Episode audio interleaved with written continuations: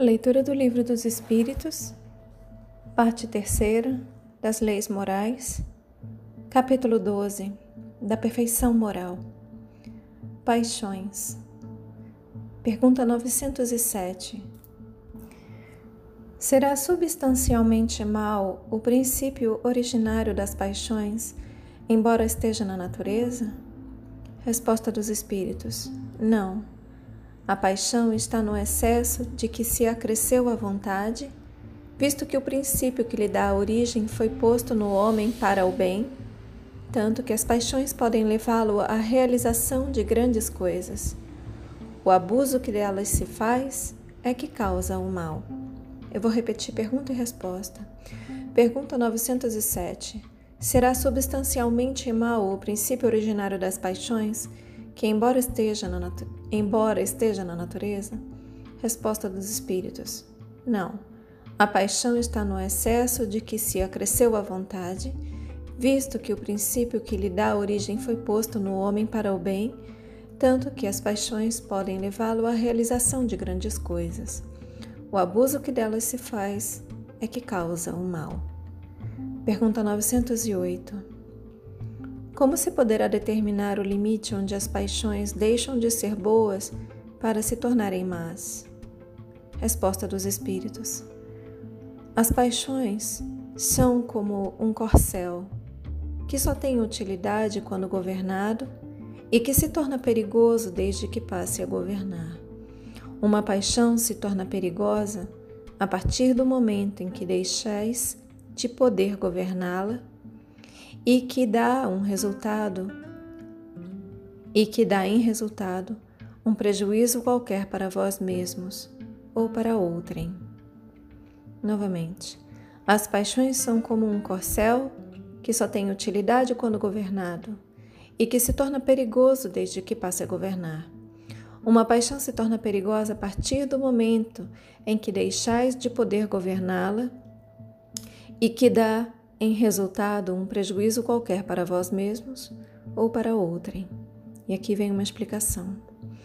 As paixões são alavancadas, perdão, as paixões são alavancas que decuplicam as forças do homem e o auxiliam na execução dos desígnios da providência. Mas se, em vez de as dirigir, deixa que elas o dirijam, cai o homem nos excessos e a própria força que, manejada pelas suas mãos, poderia produzir o bem, contra ele se volta e o esmaga. Novamente, as paixões são alavancas que decuplicam as forças do homem e o auxiliam na execução dos desígnios da providência. Mas se, em vez de as dirigir, deixa que elas o dirijam, cai o homem nos excessos e a própria força que, manejada pelas suas mãos, poderia produzir o bem, contra ele se volta e o esmaga. Todas as paixões têm seu princípio num sentimento ou numa necessidade natural. O princípio das paixões não é, assim, um mal, pois que assenta numa das condições providenciais da nossa existência. A paixão propriamente dita é a exageração de uma necessidade ou de um sentimento. Está no excesso e não na causa, e este excesso se torna um mal quando tem como consequência um mal qualquer. Toda paixão que aproxima o homem da natureza animal afasta-o da natureza espiritual. Todo sentimento que eleva o homem acima da natureza animal denota a predominância do espírito sobre a matéria e o aproxima da perfeição.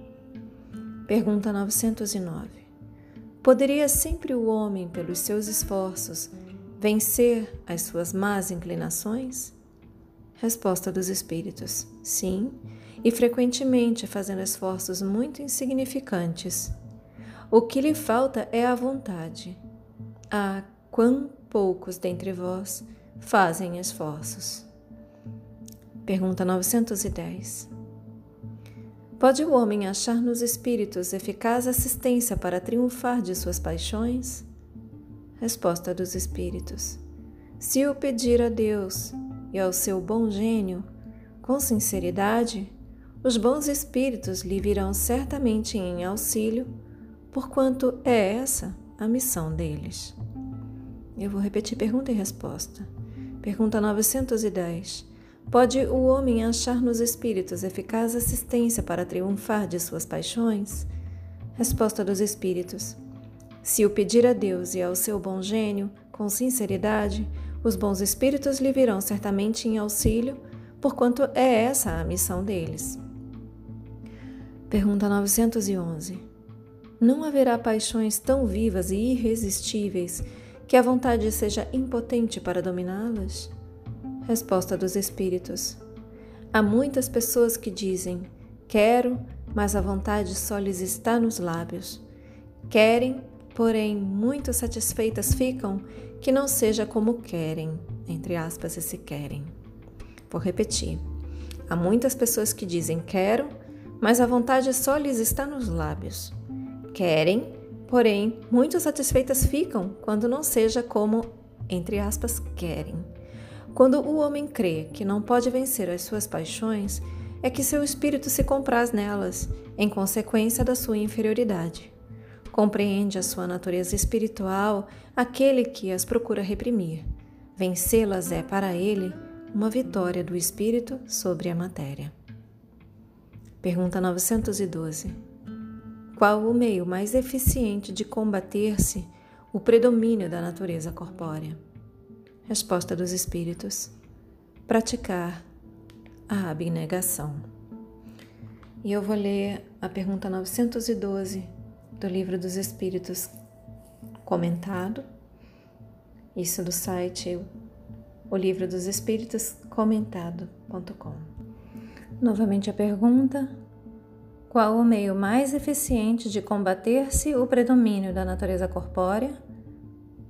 Resposta dos Espíritos: praticar a abnegação. E aqui é o comentário do Espírito Miramês na obra Filosofia Espírita, o volume 18, capítulo 45 Predomínio da natureza corpórea. O melhor meio de combater o predomínio da natureza corpórea é praticar o altruísmo em todas as circunstâncias. Quando o espírito desce à carne, ele sofre a influência do corpo. Quanto mais inferior, mais se encontra preso às paixões. O método mais eficaz desse combate é a renúncia nos aspectos elevados que o Evangelho nos ensina. De novo, o método mais eficaz desse combate é a renúncia nos aspectos elevados que o Evangelho nos ensina. Quando te forem dados os bens terrenos, compreende a necessidade da renúncia, de modo a ajudar teus irmãos. Se te vires na condição de político, lembra-te do desapego e combate o orgulho que sempre se encontra presente na vida humana. Quando o saber ganhar lugar de destaque na tua vida, quando o saber ganhar lugar de destaque na tua vida, esquece a lisonja e parte para a humanidade, sem esqueceres de instruir os outros, sem interesse nos bens materiais. Seja generoso em todos os teus caminhos. Novamente, seja generoso em todos os teus caminhos Nunca deixes as paixões predominarem sobre teus sentimentos. Eles devem ser livres do egoísmo, avançando em valores morais, de modo que encontres em todos os meios amigos e irmãos que recebem e doam, que vivem e fazem viver, que amam e ofertam amor. Novamente, Seja generoso em todos os teus caminhos. Nunca deixes as paixões predominarem sobre teus sentimentos. Eles devem ser livres do egoísmo, avançando em valores morais, de modo que encontres em todos os meios amigos e irmãos que recebem e doam, que vivem e fazem viver, que amam e ofertam amor. Sê abnegado em todos os teus trabalhos, abandonando o interesse próprio e vivendo a lei de amor e de justiça. Analisemos o que anotou Mateus no capítulo 6, versículo 31, nesta referência evangélica. Portanto, não vos inquieteis, dizendo: que comeremos, que beberemos ou com que nos vestiremos. Não precisamos duvidar de Deus. Ele cuida de todas as nossas necessidades materiais e espirituais. Basta que o busquemos e batamos a sua porta, que ele nos atenderá nas nossas necessidades. Quando duvidamos de Deus, criamos barreiras nos nossos caminhos, dificultando as dádivas. O espírito é quem comanda a matéria, e não a matéria que comanda o espírito. Compete a nós outros trabalhar como almas abnegadas, construindo nosso paraíso, abandonando as inferioridades, atingindo a vida livre e conhecendo a verdade. Aquele que praticar a abnegação aumenta seus valores espirituais e é capaz de sentir Deus comandando a sua consciência e o pulsar de Jesus no coração. Por que perder a confiança no Criador? Por que não acreditar nas próprias forças? Levanta-te da tua cama todos os dias, alimentando a vontade de tudo fazer certo, de tudo compreender certo e de amar a tudo, que a retidão de vida aparecerá na tua vida mostrando-te a paz e a felicidade.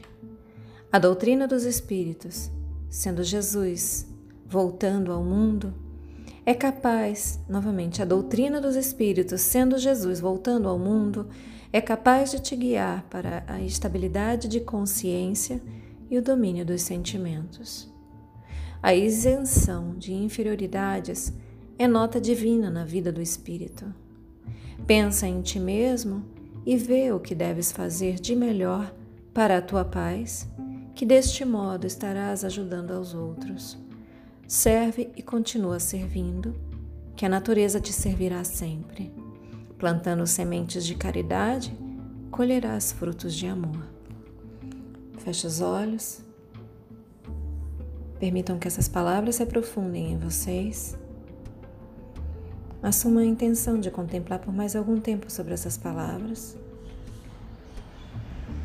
Expressa gratidão aos seus guias, mentores, protetores e anjo guardião. Agradeça a Deus. Agradeça a si mesmo pela continuidade na leitura. E eu também agradeço pela oportunidade. Boa noite. नमस्ते।